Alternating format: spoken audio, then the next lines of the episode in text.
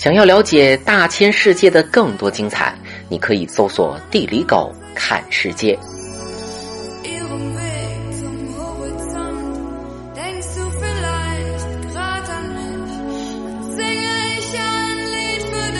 中国人和德国人是世界上两个最爱吃猪肉的民族。不同于中国人热衷各种部位、各种器官精细烹调，德国人把不能大块吃的猪肉都打碎装进香肠里吃，也符合他们一贯高效的作风。自从一个风轻云淡的德国女子在我面前用了十分钟时间吃完一整个猪肘子之后，我就彻底被这个民族折服了。德国地处欧洲中部，北起北海和波罗的海，南到阿尔卑斯山，邻国非常多。当欧洲文明中心在地中海沿岸的时候，这里生活着今天德国人的祖先——日耳曼人。日耳曼人就是一群野人，不会写字，懒得种地，唯一的爱好就是打架，勇猛好战，不怕死。别瞧不起，就是这样的一群把打仗当玩的人，灭掉了罗马帝国，然后日耳曼人个个都傻了，完全不知道下面该怎么玩了。好在罗马帝国虽然玩完，但基督教会依然存在，在迷茫中，也人信了教，一直信到今天了。公元八百年，查理曼大帝在罗马加冕。一百多年后，德意志民族神圣罗马帝国诞生，史称德意志第一帝国。名字起得这么牛，其实就是几百个蛮族首领自立为王的小国乱成一团。帝国皇帝没钱没权没有女人，大家排队轮流做。德国整个国家自然条件比较均一，整个地势南高北低，最高也不到三千米。欧洲大河多瑙河、莱茵河和易北河穿过国土，气候也相对温和，没有什么高寒炎热的地方。总体来说，日子将就过得下去。就这样，这个由日耳曼人组成的松散帝国就一直存在了快一千年。长期小国割据的状态，使得至今德国都没有像法国巴黎、英国伦敦那样的文化中心。日耳曼人粗犷豪迈的生活方式，也影响了德国人大口喝酒、大块吃肉的饮食习惯。因为阴雨天多，相比种植业，更适合发展畜牧业。养猪实惠，养得好，一年还能养成两茬。猪就成为德国文化里带来幸福和好运的吉祥物。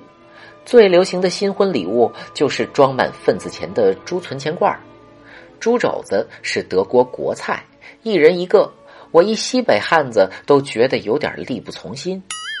十八世纪前后，在德国东部柏林附近有个边陲小国普鲁士，不断发展壮大。普鲁士国王腓列特大帝能征善战，在枪杆子里出政权的指导思想下，大搞军国主义，建立了一支强大的武装力量。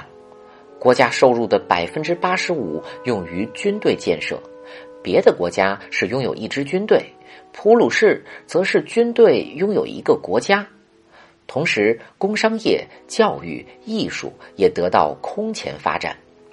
一八零九年，洪堡出任最高教育长官后，普鲁士有了世界最早的义务教育，创办了柏林大学，也就是现在的洪堡大学和柏林自由大学。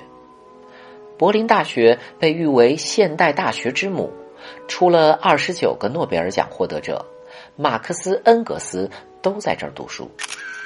普鲁士国力越来越强，领土越来越大，还在普法战争中打败了欧陆强国法国，就是咱课文最后一课说的事儿。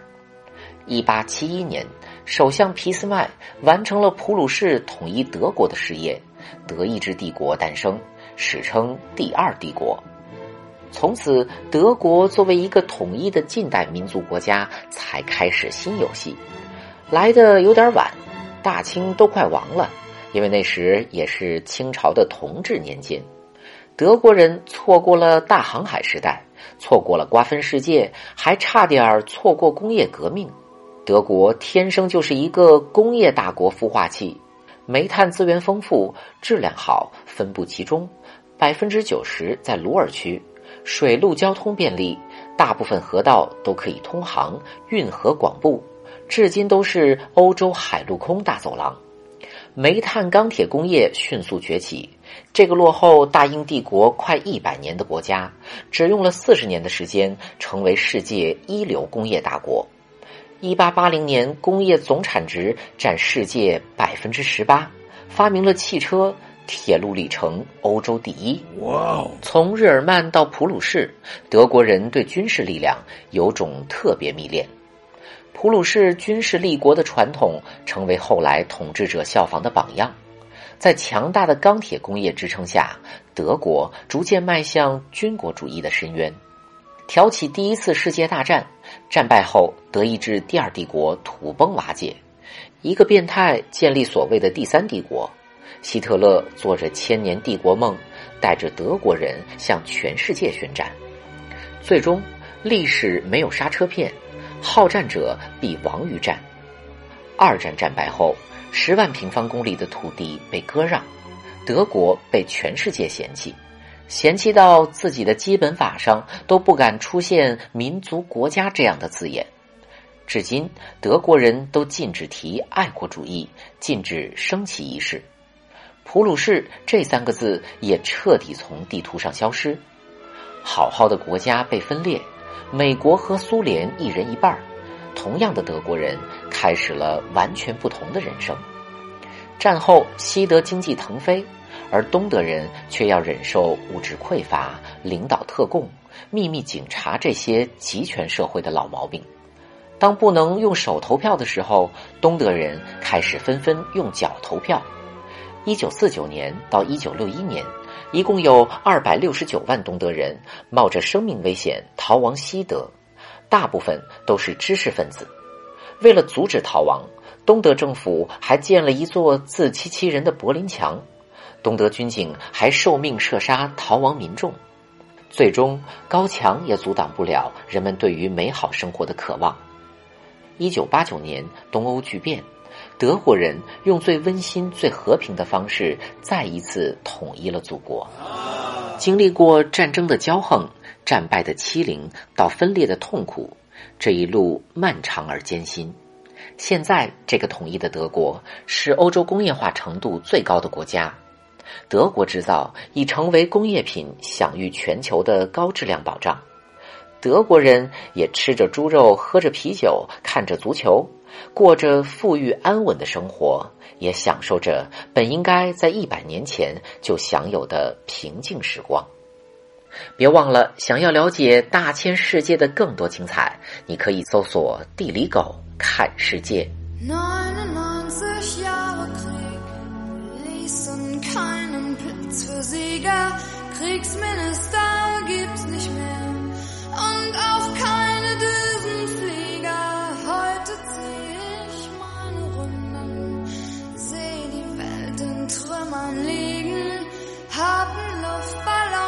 Gefunden. Denk an dich und lass ihn.